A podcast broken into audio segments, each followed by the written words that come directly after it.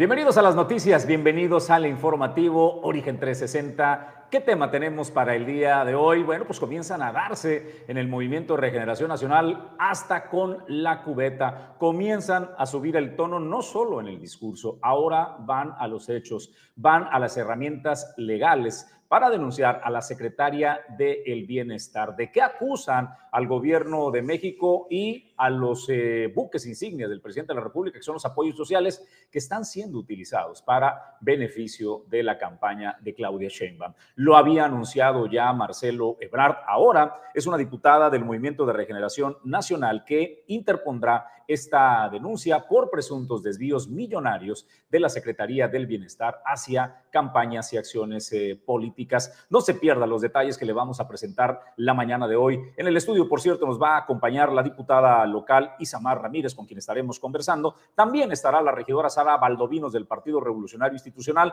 El tema la ciclovía que avanza y que no se ve manera pues de eh, que vayan a detenerla. Y en el tema de salud nos acompaña nuestro cirujano ortopedista, el doctor Gustavo Millón Cházaro, en el origen de tu salud. Y más noticias, por supuesto, con el avance de la información, mi compañero de conducción, Julio César González. Julio, buenos días. Buenos días, Jesús. Y bueno, en más temas, el día de hoy, pues continúa la polémica y parece que está lejos de desaparecer la polémica, Jesús, de los libros de texto gratuito en el estado de Colima, diversas asociaciones han manifestado y han hecho un llamado a la población para sumarse a una marcha. El colectivo Juntos por la Infancia en Colima da a conocer que este domingo se estará realizando una marcha, esto en protesta por el contenido de los libros de texto gratuito. Aquí le tendremos los detalles, pero como le decía, no es la única asociación o agrupación civil ciudadana eh, que se ha manifestado en contra del contenido de estos libros. También eh, fue en su momento Miguel Ángel Cruz Mora, presidente del Frente Nueva Derecha,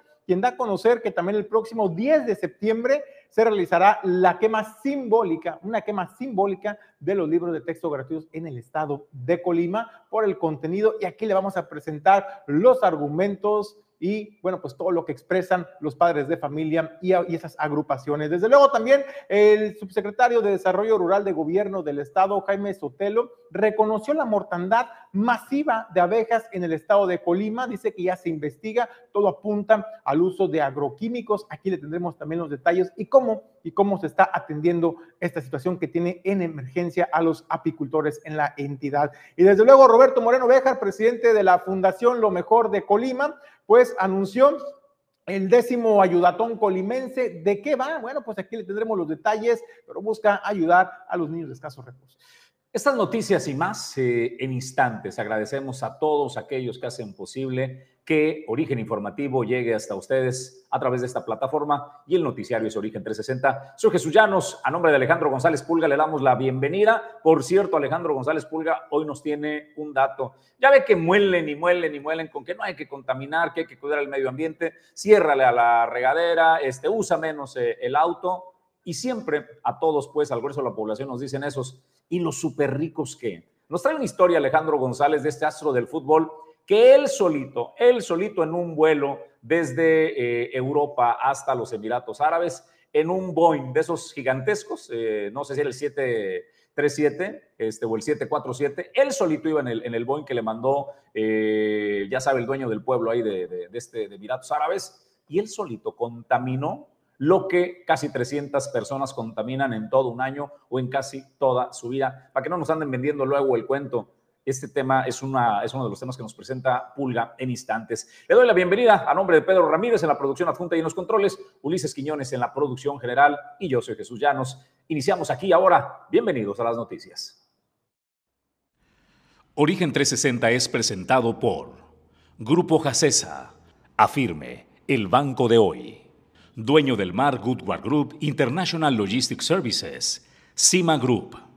Geotrucks Monitoreo Satelital, Grupo Automotriz Flosol, Torrepuerto Manzanillo, Restaurante El Marinero del Hotel Marbella, Holiday Inn Express Manzanillo y Clínica Dental Lobcal. Vamos a las noticias. Iniciemos con el comentario editorial de esta mañana. ¿Qué tenemos eh, preparados para ustedes el día de hoy? Es el tema, una vez más, Morena versus Morena. Pero ¿sabes qué pasa? Que están subiendo el tono. Ya no son solamente las declaraciones eh, mediáticas y las insinuaciones que se venían haciendo del despilfarro y cómo los dados estaban cargados a la campaña de Claudia eh, Sheinbaum. Marcelo Ebrard hace casi una semana salió a declarar, dijo que los programas del bienestar, que la Secretaría del Bienestar estaba enfocando recursos para apoyar las intenciones de Claudia eh, Sheinbaum. ¿Ahora qué hace? Ahora una diputada del Movimiento de Regeneración Nacional va por los elementos legales y presentará una denuncia ante la Fiscalía General de la República por los posibles delitos de peculado, Julio César González. Bueno, pues la diputada Inés Parra Juárez del Movimiento de Regeneración Nacional ya presentó esta denuncia ante la Fiscalía General de la República. ¿Sabe por qué delitos? Bueno, por delitos, por ejemplo, de peculado, abuso de autoridad, cohecho, colusión de funcionarios, enriquecimiento ilícito, ejercicio abusivo de funciones y tráfico de influencias. Y esto, esto en un quebranto de más de 6 mil millones de pesos al erario y todo esto proveniente de la Secretaría del Bienestar, que es donde se ejecutan los programas sociales del presidente de la República, Andrés Manuel López Obrador. Y es que la diputada también, Jesús, eh, ahí evidenció y demostró que, por ejemplo, estas irregularidades detectadas están registradas las observaciones públicas por la Auditoría Superior de la Federación. Es decir, no es invento de ella, todos esos señalamientos, estos faltantes que todavía no se subsanan por parte de la Subsecretaría eh, del Bienestar, bueno, pues ya fueron, ya fueron observadas por la Auditoría Superior de la Federación en los años 2018, 2019, 2020 y 2021. Es decir, desde que arrancó la administración del presidente de la República, Andrés Manuel López Obrador, se empezaron a detectar estos, estas irregularidades y esto es lo que denuncia en tribuna. Estoy, estoy aquí con ustedes tratando otro caso de los miles de casos de corrupción encubierto por la negligencia cómplice de la Auditoría Superior de la Federación y seguramente también encubierto por la Secretaría de la Función Pública. Tenemos que en la Auditoría Superior de la Federación están los archivos de la ignominia con más de 800 pliegos de observaciones sin solventar. De esos pliegos insolventables, retomo varios pliegos y me doy a la tarea de integrar con el equipo jurídico que me asiste denuncia en contra de la Secretaría del Bienestar que, presenta, que presenté en firme el pasado viernes 18 de agosto ante la Fiscalía del Combate a, a la Corrupción por un probable quebranto al erario público por 6.068 millones de pesos por los posibles delitos de peculado, abuso de autoridad, cohecho, concusión, enriquecimiento ilícito, coalición de, coalición de servidores públicos, ejercicio abusivo de funciones y tráfico de influencias.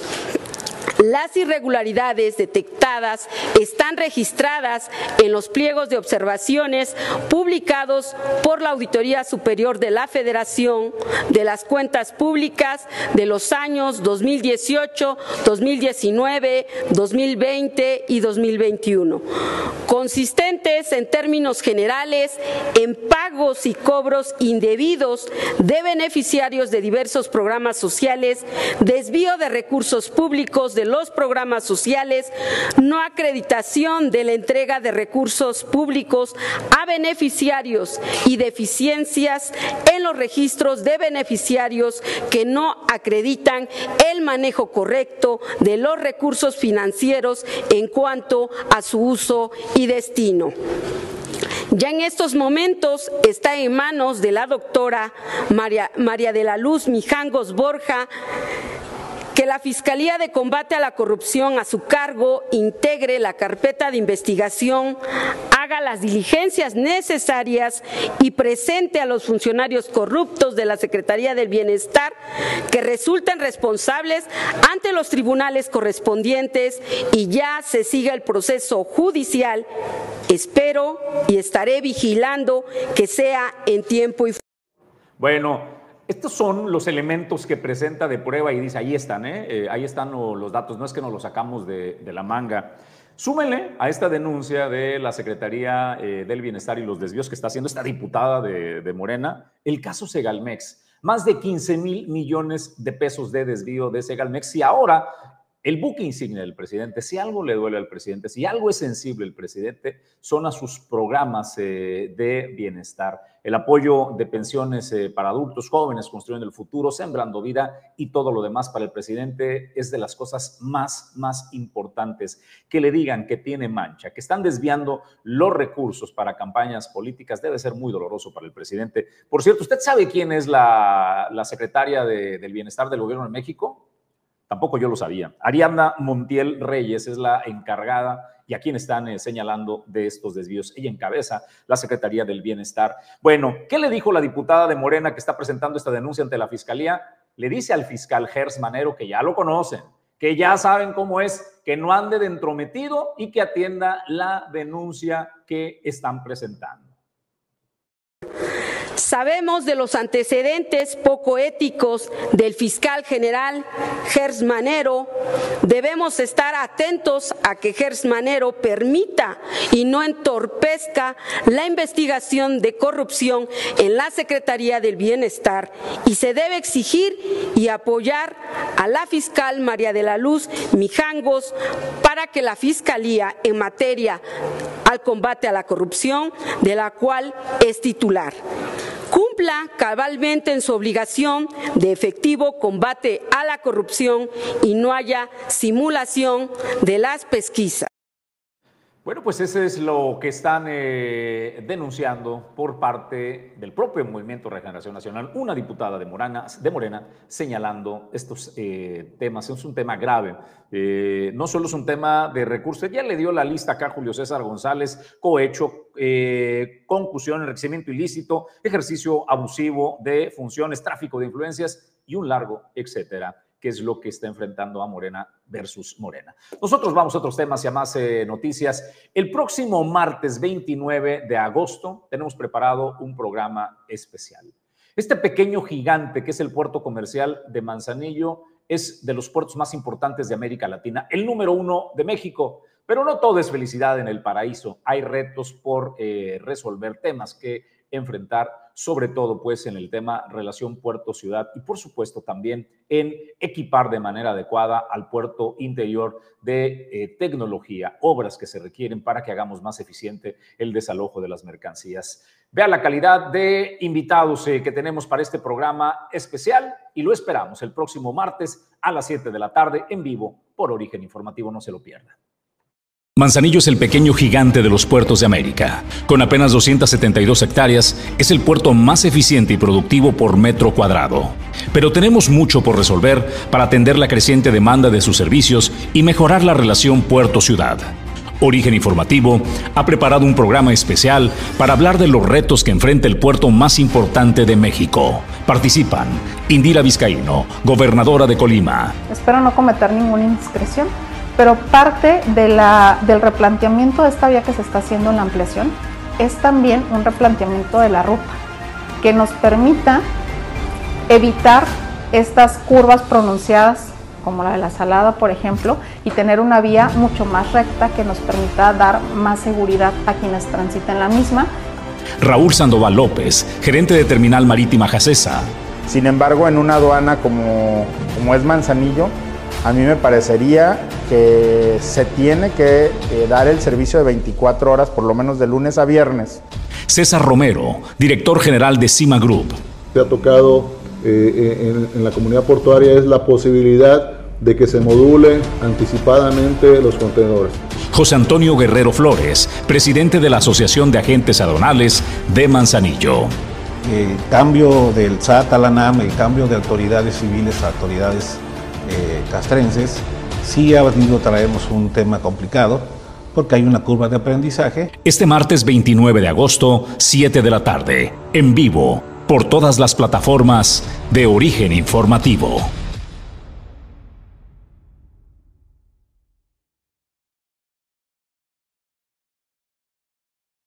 Group 21 años de ofrecer soluciones logísticas en los principales puertos del país.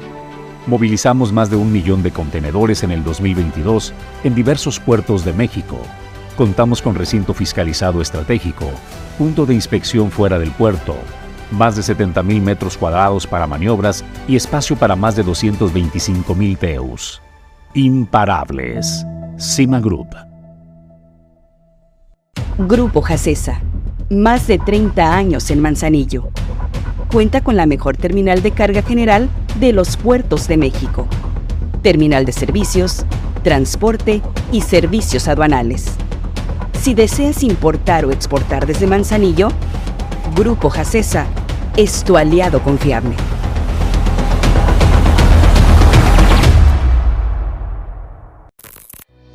GeoTrucks es una empresa dedicada a brindar servicios relacionados con el rastreo satelital de vehículos a través de GPS.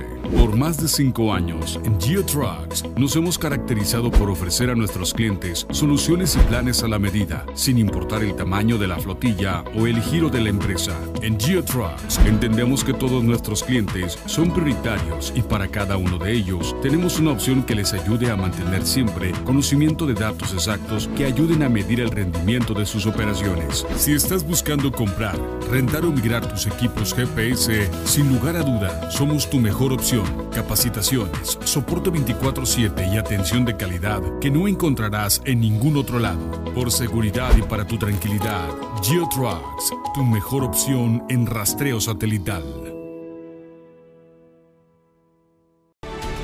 ¿Qué se necesita para la grandeza? Para mirar de frente y saber que lo estás logrando.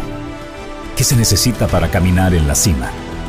Se necesita valentía, honestidad, respeto, perseverancia, pero sobre todo, se necesita fe, mucha fe. Ningún camino es fácil, pero solo uno te puede llevar a la cima. Cima Group, 22 años, siendo la montaña que se mueve por la fe. Felicidades. Hace unos días eh, se anunciaba el arribo del buque portacontenedores más grande que eh, haya atracado en América Latina y atracó en el puerto de Manzanillo. Esto fue eh, apenas el lunes, este buque de CMA, el CGM, Alexander von Humboldt. Es el más grande, pues, y estuvo atracado en la zona norte. Pues bueno, dejó dos mil y pico de contenedores y ahí vaya, este es el momento en que está saliendo. Ulises Quiñones está allí este, desplegado desde esta zona del puerto interior y las imágenes que, está viendo pues es la salida de este imponente buque Julio César eh, González que pues atracó en el puerto de Manzanillo y se va. Ahí como lo ves, eh, hace este, unos momentos eh, sale ya de, de, Manzanillo. Como lo puedes ver el sentido, ¿no? Allí se aprecia este, en su pantalla cómo queda, eh, pues ahí la terminal marítima de Pemex, ¿no? Ahí está la, zona de descarga de Pemex, pasando este, por el Cerro de la Cruz, donde están todas esas antenas que son muy emblemáticos y se perfila para continuar su destino, Julio. Bueno, Jesús, hay que decirlo, con una capacidad de transportar más de 16 mil contenedores, no es cosa menor la envergadura de este buque y que bueno, pues tuvo es como su primer atraque en América Latina en el puerto de Manzanillo y eso también pues habla mucho de la capacidad operativa y logística con la que se cuenta en el puerto de Manzanillo. Bueno, pues adiós al Alexander von Humboldt, este buque de SMA CGM que visitó el puerto de Manzanillo y realizó eh, maniobras. Es un gusto darle la bienvenida en el estudio, eh, Julio César González, a la diputada local Isamar Ramírez, que nos acompaña esta mañana. Bueno, pues siempre es importante hablar a la población de la importancia, la cercanía de nuestros representantes populares, alcaldes, diputados federales, diputados locales, porque es importante tener este contacto para conocer cuáles son sus inquietudes, tener también una evaluación de qué trabajo están desempeñando como los representantes en la Cámara de Diputados local. Y bueno, pues para ello tenemos el gusto de saludar a Isamar Ramírez. Diputada, ¿cómo estás? Buenos días. Hola, muy buenos días. Pues muy feliz de acompañarles aquí en Origen Informativo y poder, poder este, informar a nuestra gente de Manzanillo pues del trabajo justamente que estamos realizando desde el Congreso del Estado. Oye, es regresar a las colonias, Isamaro. No es regresar, simplemente no se han ido de las colonias, hay que decirlo. Los hemos visto a los diputados, te hemos visto particularmente a ti eh, de manera permanente en los barrios, en las colonias, platicando con las personas, escuchando sus inquietudes, sus necesidades. Y de ahí han surgido muchísimas iniciativas que has presentado en el Congreso del Estado, pero también también no solamente a nivel legislativo, también a nivel de gestión de algunos programas y apoyos para estas familias. Así es, justamente hemos estado cumpliendo con esa parte fundamental de un diputado, lo que le toca pues es crear leyes, reformar leyes en beneficio de la ciudadanía, ¿no? Entonces, sí hemos cumplido con esa parte, yendo a todas las sesiones del Congreso, atendiendo los temas importantes para el Estado de Colima, este, trabajando en coordinación con nuestra gobernadora Indira Vizcaíno para que el Estado de Colima pues siga avanzando como lo ha estado haciendo este, por el rumbo de la cuarta transformación. Hemos cumplido con esa parte, pero no hemos dejado de lado este, los diputados de Morena. Yo en mi caso particular también lo he hecho así, he regresado a mi distrito, he regresado al territorio, he estado en comunicación con las personas de las distintas colonias, este, viendo cuáles son las problemáticas y también tratando de hacer algunas gestiones en beneficio de la economía familiar. Hemos llevado programas de materiales a bajo costo. La verdad es que son temas que justamente son resultado de las necesidades que nos expresan, que buscamos la manera de cómo solucionar distintas problemáticas. Por ejemplo, hemos llevado un programa que es este, un programa eh, de subsidios este, a, por ejemplo, a este, productos que les ayuden a las personas a poder tener acceso al agua, ¿no? El acceso al agua, pues sabemos que es un derecho fundamental, que es un derecho humano, que todas y todos tenemos derecho a él.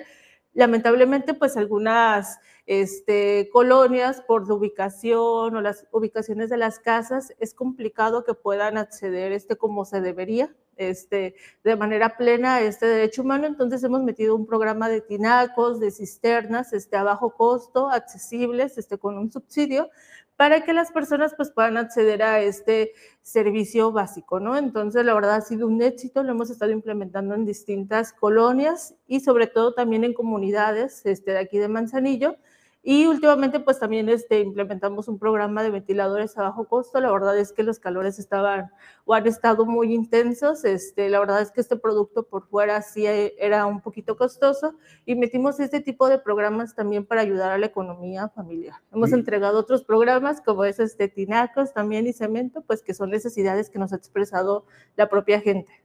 ¿Cómo puede participar la gente en el puerto de Manzanillo y, preguntarte si es exclusivo estos programas para el puerto de Manzanillo o cualquier otras personas que nos sintonicen en otros municipios? Sabemos que hay representante del puerto de Manzanillo, pero eres diputada local, ¿no? A final de cuentas, ¿cómo, pueden, puede, ¿cómo puede participar la gente de estos programas, diputada? Se pueden poner en comunicación conmigo a través de redes sociales, principalmente la gente se comunica conmigo a través de Facebook, entonces les invito a que nos manden un mensajito este, a través de ahí. Mis redes sociales son este, en Facebook Isamar Ramírez, también estoy en Instagram, también estoy como Isamar Ramírez diputada, entonces ahí pues nos podemos poner en comunicación con las personas. Pues eh, Isamar, yo quiero aprovechar para conversar contigo, digo ya, el, trabajo que haces eh, de, campo y parte de eh, tu responsabilidad como legisladora. Déjame, me salgo de ahí y hablamos del tema eh, político. Está muy cerca la resolución de quién va a encabezar el movimiento de la cuarta transformación. Se ha definido ya, las casas encuestadoras han aceptado este proceso, han terminado pues parte de los recorridos por el territorio de las corcholatas. He visto eh, declaraciones tuyas y entiendo que hay una simpatía tuya por Claudia Sheinbaum. Me gustaría iniciar preguntándote por qué Claudia. Así es, justamente estoy apoyando este, a Claudia Sheinbaum. La verdad es que son varios factores importantes. Eh, la primera de ellas, Claudia es este, integrante, un referente importante de Morena, es militante fundadora de nuestro partido.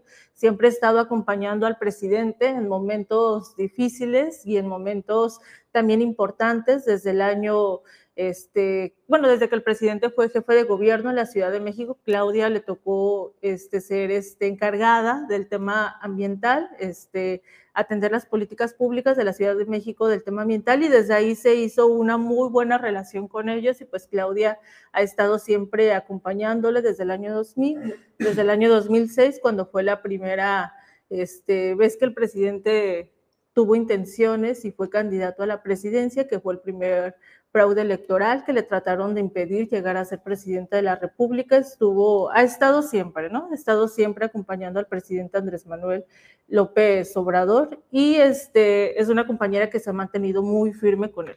Oye, Isamar, eh, desde el interior de ustedes, de su partido, tu visión como diputada, ¿cómo ven este, este proceso? Eh, porque han comenzado a elevar la voz, hay señalamientos, legisladores eh, federales de tu partido están haciendo señalamientos serios. ¿Cómo crees que termina este proceso para ustedes? Pues mira, ha sido un proceso totalmente transparente, un proceso democrático, un proceso donde no solamente la gente que estamos en Morena, sino la ciudadanía en general, todo el pueblo de México ha visto cómo es el proceso. Primera vez que este, se hace un proceso similar. Hay que recordar que en los, los regímenes anteriores, pues que era lo que se hacía por dedazo, ¿no? El presidente en turno elegía este, va a ser este, el siguiente que eh, pudiera sucederlo. El día de hoy, pues lo que se busca es que no sea así, que la gente decida, que el pueblo decida. Se abrió este proceso de encuesta donde este, hay seis personas aspirantes y desde donde un principio se pusieron las reglas claras. Se dijo, va a ser este el proceso, ¿estás de acuerdo no estás de acuerdo? Todos estuvieron de acuerdo. La verdad es que se ha hecho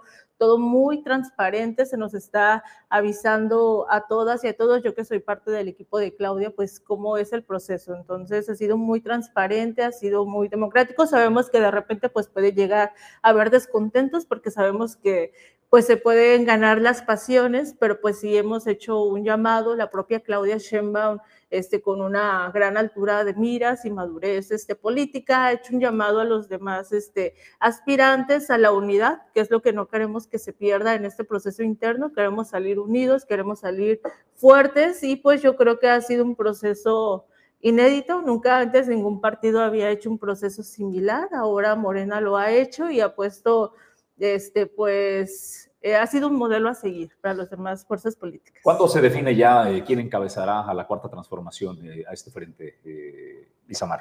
Pues mira, esta semana van a acabar los recorridos, se acaban el 27 este, de agosto, justamente el día de mañana jueves. Va, bueno, toda la semana Claudia va a tener concentraciones con la finalidad de cerrar en varias o en la República Mexicana. A nosotros nos toca el jueves ir a Guadalajara este, vamos a acompañar a la doctora Claudia Shemba.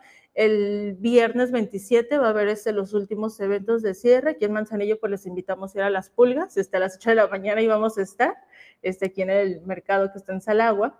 Y este, a partir del 28 de septiembre pues ya se va a hacer este, la aplicación de la encuesta. Eh, va a acabar este, el día el día 6 de septiembre ya vamos a saber quién va a ser la coordinadora de la defensa de la cuarta transformación. Son los periodos que ha puesto el partido, que han sido en acuerdo con los demás aspirantes y pues que vamos a estar muy al pendiente de este proceso. Bueno, pues seguramente es un tema de interés, eh, no seguramente, es un tema de interés eh, nacional y estaremos pendientes para ese momento. Pues Isamar, te agradezco que nos hayas acompañado en el estudio de Origen Informativo. pues muchas gracias por el espacio, invitamos a las personas a seguirnos en redes sociales y estar al pendiente del trabajo que hacemos desde el Congreso del Estado. Muchísimas gracias. Vamos a otros temas y a más eh, noticias, Julio César. Bueno, pues en más información continúa, continúa la polémica por la entrega de los libros de texto gratuito en el estado de Colima y ahora fue Miguel Ángel Cruz Mora, quien es el presidente del, Frente Nueva Derecha, quien dio a conocer que el próximo 10 de septiembre están convocando a una quema simbólica de los libros de texto gratuito. Esto en, rechazo, en protesta por el contenido, primero de los libros, pero también por la manera en que estos fueron autorizados y aprobados. Tenemos una convocatoria a la sociedad civil organizada que busca defender la libertad religiosa, defender el derecho a la vida, defender nuestras tradiciones, nuestros valores, nuestros principios. Vivimos en un contexto social, político y cultural donde cualquier persona que defienda los derechos de primer orden han sido censurados, atacados, descalificados en todos los medios en diferentes países a nivel global. El, avance del progresismo cultural en la política y en la geopolítica internacional ha provocado el resurgimiento de una, de una derecha política, de una derecha social conformada por liberales, libertarios y conservadores que buscan defender los tres pilares Dios, patria, familia. Bajo esta tesitura, convoco a la sociedad a participar aquí en Colima en dos eventos. El primer evento es una marcha que se llevará a cabo el 27 de agosto, domingo del Jardín Núñez al Jardín de la Villa y posteriormente el 10 de septiembre estamos convocando a las 7 de la noche a una quema simbólica de los libros de texto gratuitos de la SED. El motivo de la quema simbólica es promover una protesta, es promover la libertad de expresión por parte de la sociedad en contra del adoctrinamiento en ideología de género, en ideología feminista e ideología política del gobierno que tenemos. Ha sido un gobierno que sin mesura, sin medida y descaradamente ha metido las manos en tres elementos muy peligrosos para cualquier gobierno que llegue al poder por la vía democrática. El primero fue las Fuerzas Armadas. Militarizaron el país a través de la Guardia Nacional. Posteriormente pasaron a la agenda mediática, control, manipulación y censura de los medios de comunicación muchos, muchos periodistas que alzaron la voz en contra de este gobierno autoritario fueron exiliados o fueron políticamente censurados o cancelados. Y el tercer pilar en el que se metieron fue la educación. En este ciclo escolar 2023-2024, los textos y el contenido de los textos que estarán al alcance de nuestros niños es una verdadera amenaza para lo que fundamenta la sociedad mexicana. Por este motivo, les hago el llamado a la invitación y los exhorto a formar parte de la nueva. Miguel Ángel Cruz Mora está haciendo esta convocatoria para que se haga una quema simbólica. Los Otziles ya lo hicieron eh, en una comunidad de, de Chiapas ellos ya quemaron eh, libros, ahora viene este llamado para eh, el estado de Colima, para la ciudad de Colima. Eh, hay otro colectivo también, Juntos por la Infancia, que están convocando a una marcha que se va a realizar el próximo domingo. Esto también en contra de los libros de texto gratuito. Así es de que aquí está esta invitación a esta marcha. Buenos días, soy Sandra Aguilar. nosotros somos ciudadanos comprometidos por el bienestar de nuestras familias colimenses. Hoy los hemos convocado para dar nuestro posicionamiento a un tema que está en el corazón de nuestra sociedad y nuestro futuro, la educación de nuestros niños colimenses. Esa poderosa herramienta que moldea mentes y destinos, especialmente en los niños. Durante sus años formativos se establecen paradigmas que influyen en su vida adulta pero lamentablemente enfrentamos un desafío alarmante con los nuevos libros de texto de la SEP, ya que observamos con preocupación que fueron realizados de manera inconstitucional, pues el artículo 39 de la Ley General de Educación marca que la Secretaría determinará los principios, rectores y objetivos de la educación inicial con la opinión de las autoridades educativas de las entidades federativas y la participación de otras dependencias e instituciones públicas, sector privado, organismos de la sociedad civil, docentes, académicos y padres de familia. Al momento, no han podido comprobar ante la orden de un juez federal que cumplieron con los procedimientos establecidos en el marco legal, aun cuando se publicó en el Diario Oficial de la Federación. Mi nombre es María del Carmen Huerta Martínez. Ante esta preocupante situación, nosotros como padres de familia, preocupados por la educación de nuestros hijos, hemos decidido alzar la voz y convocamos a una marcha este domingo 27 de agosto a las 10 de la mañana, misma que se suman 33 municipios del país. La marcha iniciará en el Jardín Núñez y concluirá en el Jardín Libertad que se encuentra enfrente del Palacio de Gobierno. Esto no es simplemente una acción aislada. Cinco estados de nuestra República Mexicana, Jalisco, Chihuahua, Coahuila, Aguascalientes y Yucatán, han decidido defender la educación de calidad y han suspendido la entrega de estos libros en sus escuelas. Eh, soy Fernando Guillén, padre de familia, nuestro problema no es solo el uso de estos libros con fines políticos y de adoctrinamiento en temas inapropiados para menores como lo es la ideología de género. También es la carencia de temas esenciales en el desarrollo académico de nuestros niños. No podemos ignorar la ausencia de casi total de matemáticas, una base fundamental para su crecimiento intelectual. También es para nosotros preocupante que en el marco de la ley no hayan seguido los procedimientos legales para la ejecución del mismo. Es por eso que el día de ayer, de, nuevo, la juez Yadira Medina Alcántara, titular del Juzgado Tercero de Distrito en materia administrativa en la Ciudad de México, concedió el amparo a la Unión Nacional de Padres de Familia, que ordena la Secretaría de Educación Pública y la Comisión Nacional de Libros de Texto, texto gratuitos detener toda su distribución parcial e implementar los libros de texto aprobados para el ciclo escolar 2022-2023.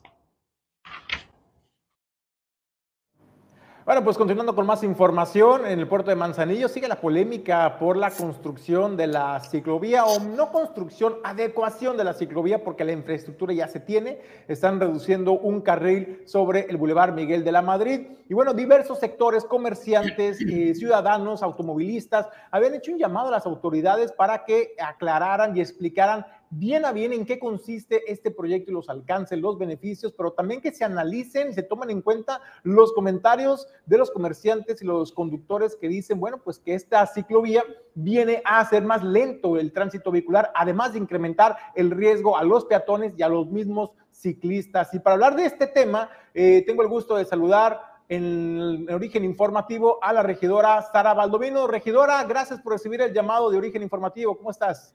Muy bien, y tú, Julio, un gusto saludarte. Gracias por la, por la invitación a esta entrevista.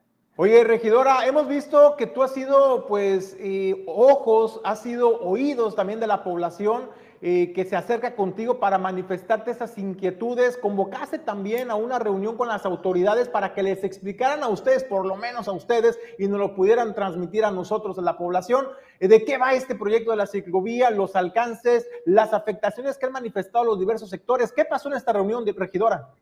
Mira, no, bueno, pues sí, efectivamente nos, nos acompañaron después de haber solicitado en el Pleno esta es la presencia del director de obras públicas, bueno, no tuvimos la presencia de él, sin embargo nos acompañó gente del Implan y gente y dos personas de obras públicas donde nos explicaban eh, el, a mí me preocupaba sobre todo, Julio, que nos presentaran el estudio del que hablaba la alcaldesa.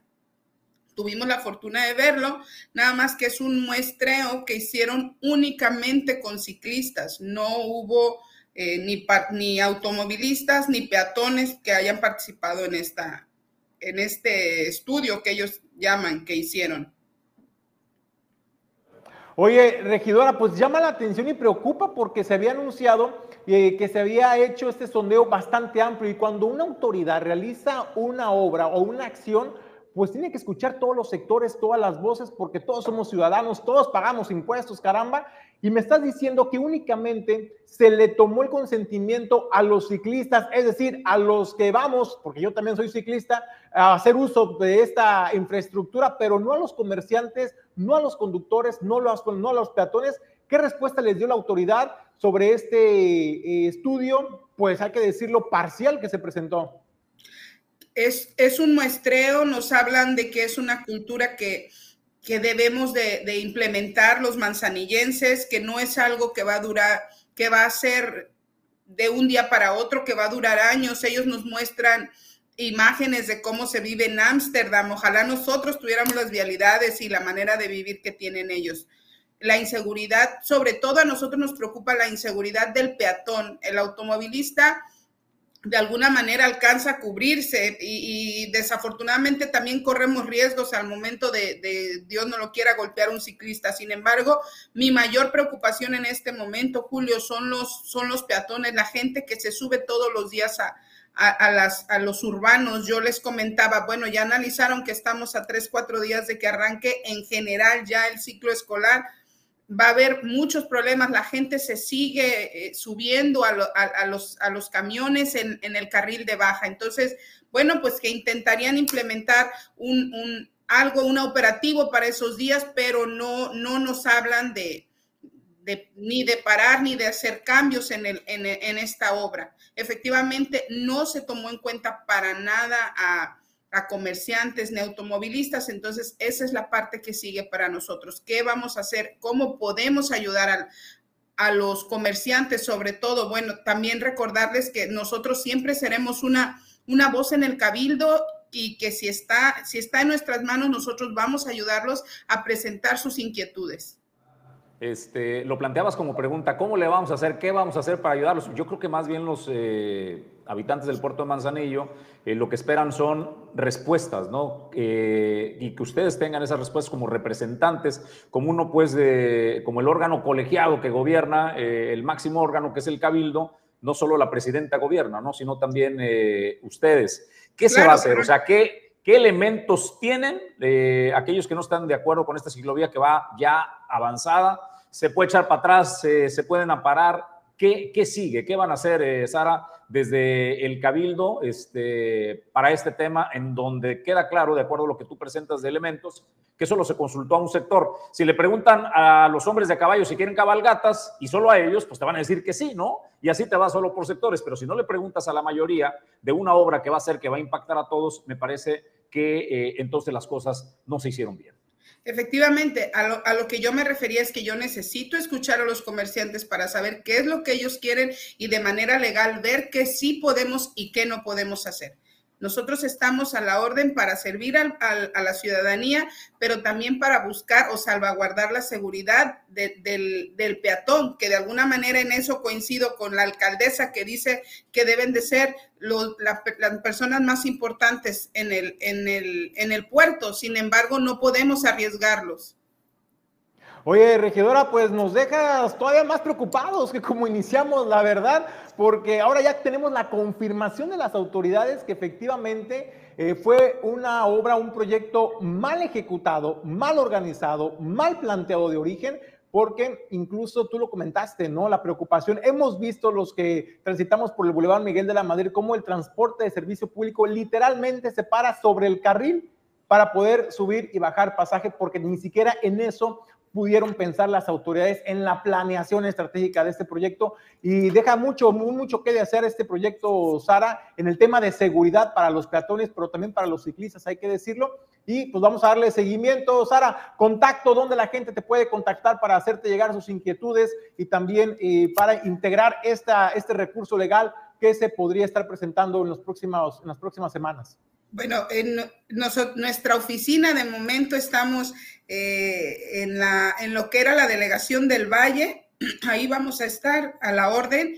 Bueno, en nuestras redes sociales y hasta en nuestro número personal, te lo digo con todo gusto, es el 314-120-1834. Ya hemos tenido acercamientos de dos o tres negocios, sin embargo, necesitamos ver o buscar una alternativa que no perjudique ni a los, ni a los automovilistas, ni a los ciclistas, ni a, la, a lo más importante que es el peatón, pero sobre todo a los comerciantes que viven de, todo, de esto todos los días.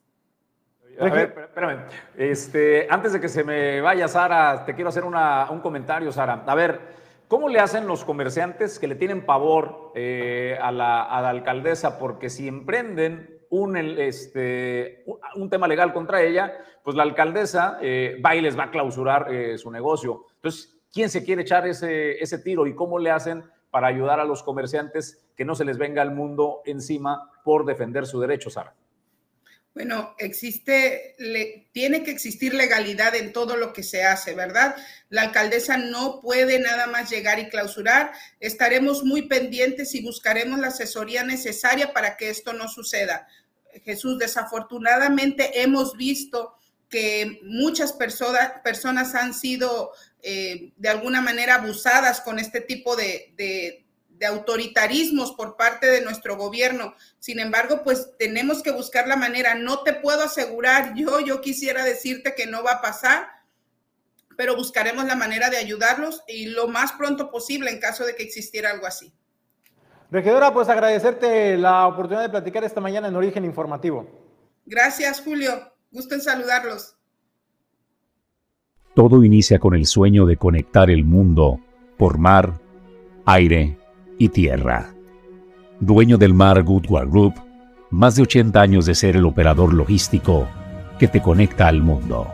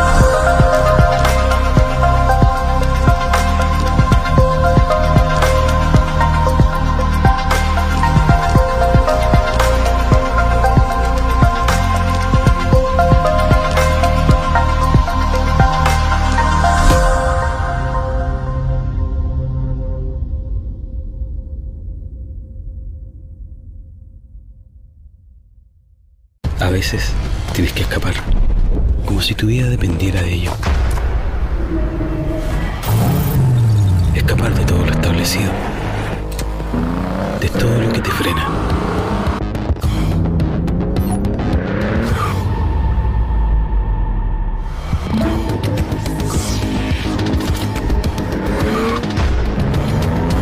Escapa de lo normal. Presentamos el nuevo MGGT, el comienzo de la nueva. Hace eh, unas horas el gobernador de Jalisco que representa al movimiento ciudadano o llegó al poder por el partido eh, naranja, pues se deslindó se deslindó del partido. Ya se venía eh, rumorando que podía suceder una, una, cosa como esa. Azucena Uresti, esta periodista, compartió en sus redes sociales este tuit. ¿Por qué le digo y, cito a Azucena? Porque luego cuando busca uno el tuit de, Enrique Alfaro en su cuenta personal de Twitter, ya no está el, el, tuit, no lo hemos podido localizar. Pero existió el tuit y esto es lo que dice. Eh, se, se deslinda del Movimiento Ciudadano y dice, ya no tengo interés de participar en un proyecto que ya no entiendo. No quiero pelear ni disputar nada, que tengan suerte. Esto es lo que citó eh, Enrique Alfaro, gobernador de Jalisco por Movimiento Ciudadano. ¿Por qué si existe el tuit? Por la respuesta que le dio el dueño de la franquicia, Dante Delgado. Y esto es lo que Dante respondió al tuit de Enrique Alfaro. Dice, en el 2024 nos va a poner a prueba a todas y todos. Sobre las declaraciones del gobernador Enrique Alfaro, quiero decir, que tenemos que respetar la pluralidad y por lo tanto su decisión personal. El gobernador ya se había pronunciado al respecto y lo respeto. Es cuanto lo que tiene que decir Dante Delgado. A ver, entendamos algo, ¿eh?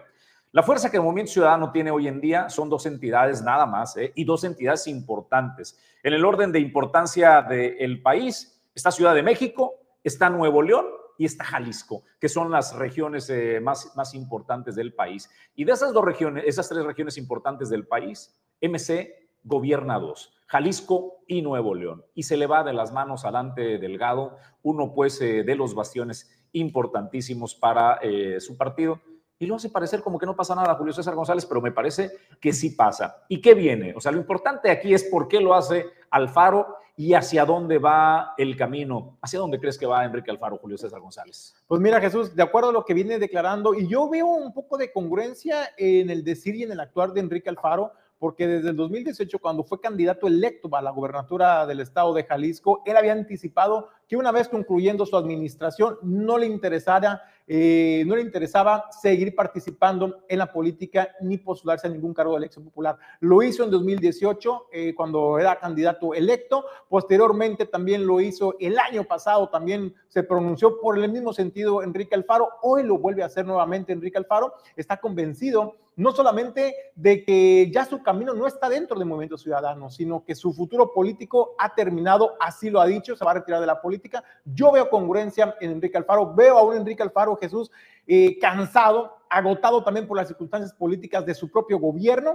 Me parece que ahora Movimiento Ciudadano se empieza a desarticular, porque también hemos visto en el pasado cómo otros exgobernadores eh, deciden no participar abiertamente en política, pero se mantienen fieles, fieles a la ideología del partido que los cobijó. No es el caso de Enrique Alfaro y es un mensaje muy poderoso que se manda también eh, al interior del movimiento ciudadano, pero también hacia el exterior, porque hay que recordar que ahora Dante Delgado está viendo y lo digo con todas sus letras, cómo venderse al mejor postor. Por eso se ha mantenido a raya frente a la coalición del Frente Amplio por México, pero también, pero también al, al Movimiento de Regeneración Nacional. Dante Delgado cree él cree que tiene el poder de poder inclinar la balanza hacia un lado o hacia otro. Vamos a ver si le alcanza, si le alcanza el peso político que se ha logrado fraguar Movimiento Ciudadano en los últimos años, si le ajusta mantenerse en el ánimo de la gente.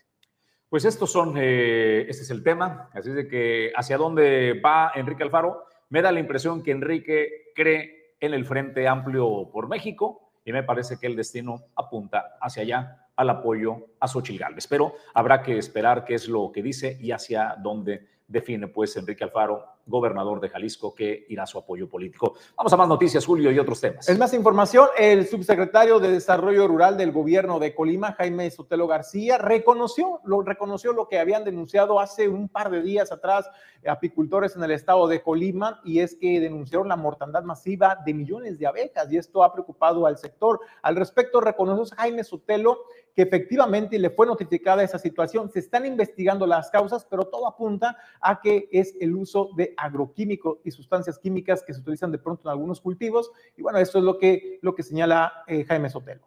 Sí, este, con el compañero Roberto, presidente del, Consejo de los Apicultores, hemos estado, pues, estamos en, en esta administración. De hecho, la primera reunión que tuvimos el año pasado fue precisamente para tratar el tema de, del que históricamente se han presentado mortandad de abejas debido al uso de agroquímicos. Pues las abejas, como todos sabemos, son fundamentales para la vida.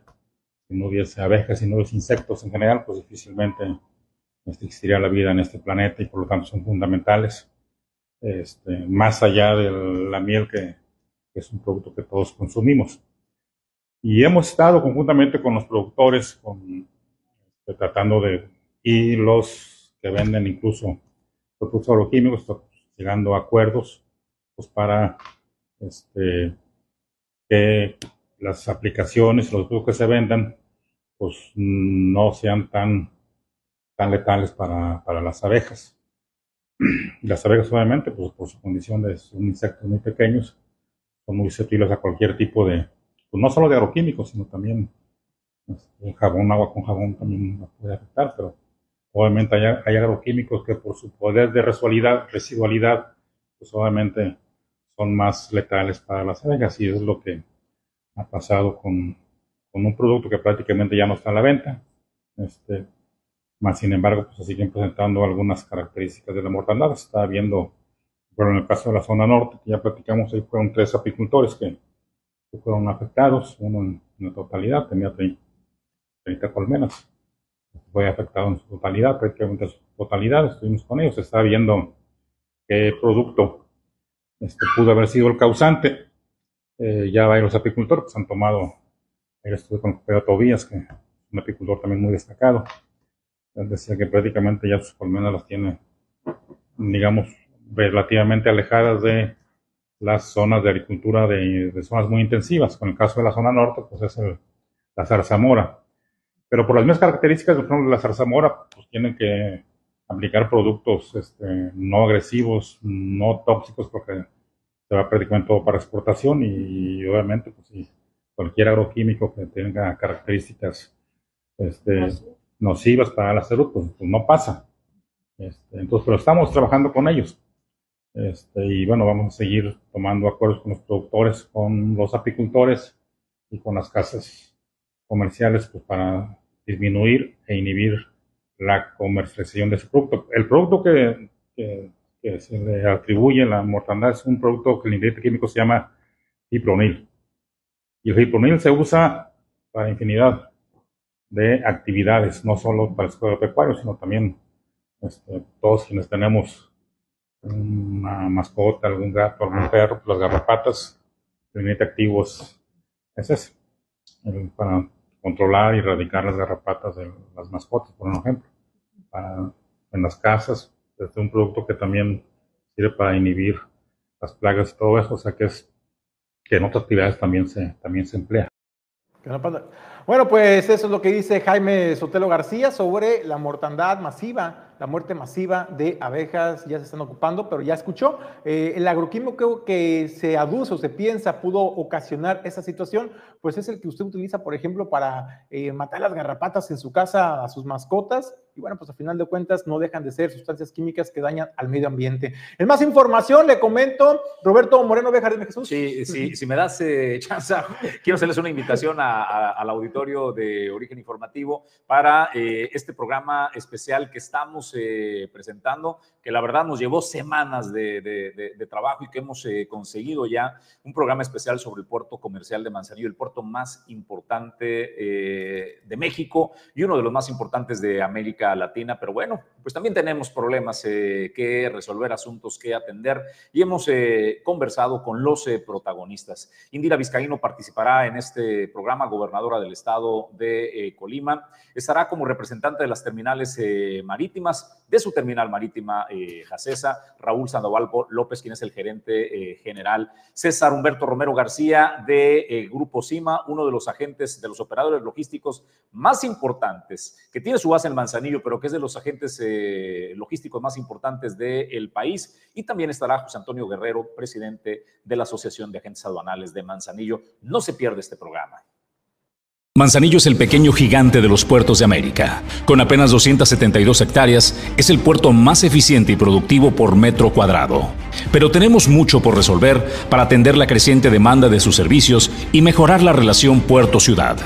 Origen Informativo ha preparado un programa especial para hablar de los retos que enfrenta el puerto más importante de México. Participan Indira Vizcaíno, gobernadora de Colima. Espero no cometer ninguna indiscreción, pero parte de la, del replanteamiento de esta vía que se está haciendo en la ampliación es también un replanteamiento de la ruta que nos permita evitar estas curvas pronunciadas como la de la Salada, por ejemplo, y tener una vía mucho más recta que nos permita dar más seguridad a quienes transiten la misma.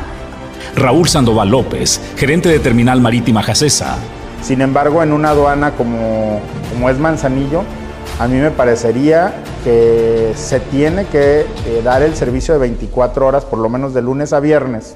César Romero, director general de Cima Group. Se ha tocado eh, en, la comunidad portuaria es la posibilidad de que se module anticipadamente los contenedores. José Antonio Guerrero Flores, presidente de la Asociación de Agentes Adonales de Manzanillo. El cambio del SAT a la NAM, el cambio de autoridades civiles a autoridades eh, castrenses, sí ha venido traemos un tema complicado porque hay una curva de aprendizaje. Este martes 29 de agosto, 7 de la tarde, en vivo, por todas las plataformas de origen informativo.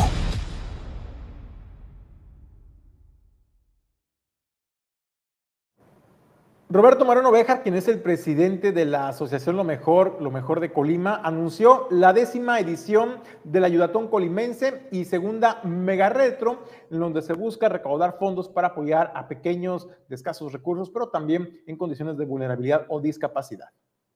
Se trata del Ayudatón Colimense. En, esta, en este año 2023 será la décima edición con el propósito de ayudar a niños con doble vulnerabilidad, es decir, que tengan eh, una condición de pobreza, pero también desgraciadamente tienen una condición de discapacidad.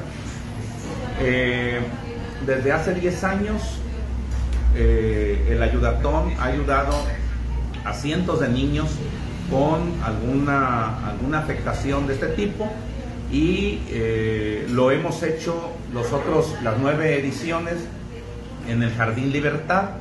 Ahora lo vamos a hacer en el Auditorio Municipal Miguel de la Madre.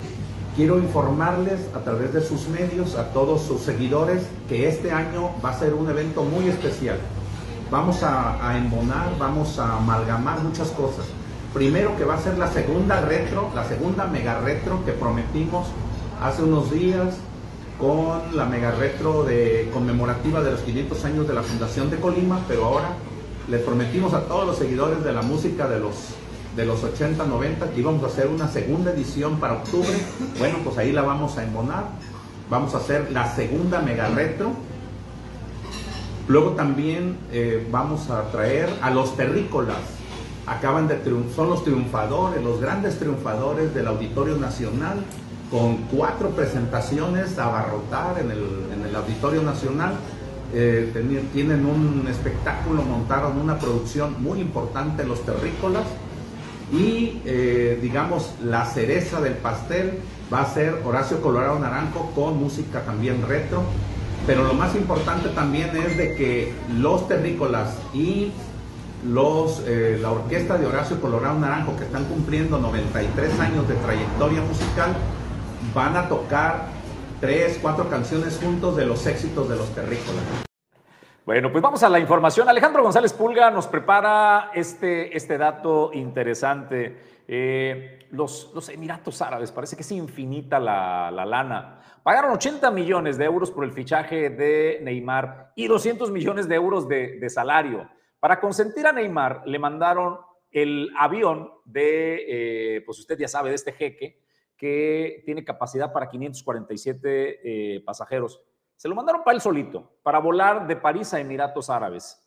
Y es un tema que de moralidad, ya sabe que estamos en un calentamiento global con temperaturas espantosas en Europa y en el mundo, eh, estamos sintiendo el rigor de la madre naturaleza y a todos nos cuentan y nos insisten en que debemos de ser cuidadosos con nuestras emisiones de dióxido de carbono, de CO2, nuestro carrito que, que contamina.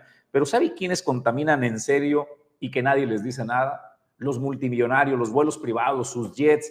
Esta, esta cosa que hizo Neymar fue una barbaridad un vuelo, un avión que podía llevar a 500 y tantas personas de París a Emiratos Árabes, lo llevó a él solo.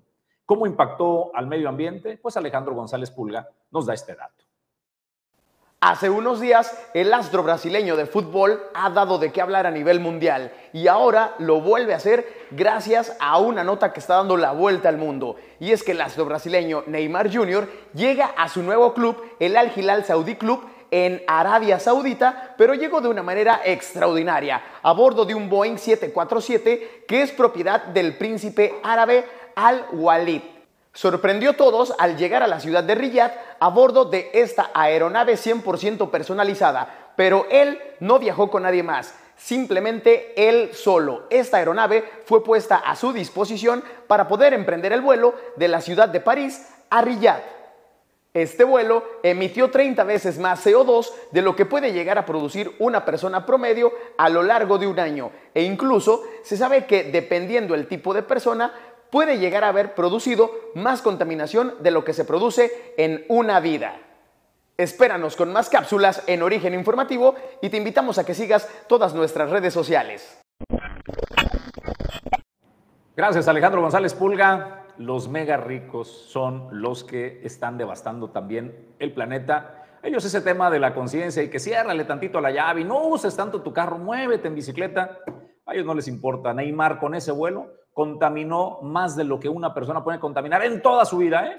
Solamente de volar de París a los Emiratos Árabes. Señoras y señores, con esto despedimos el informativo. Yo le agradezco a nombre de Alejandro González Pulga, a Pedro Ramírez, que es el productor adjunto y que además está en controles. Gracias, Pedro. Ulises Quiñones en la producción general y a mi compañero de fórmula y conducción, Julio César González. Julio, nos vamos. Gracias, gracias por acompañarnos en este recorrido informativo. Los esperamos mañana jueves en punto a las 9 de la mañana. Acompáñenos desde las 9 para que esté bien informado qué sucede en el mundo, en México y en Colima, por supuesto. Soy Jesús Llanos, le deseo extraordinario día.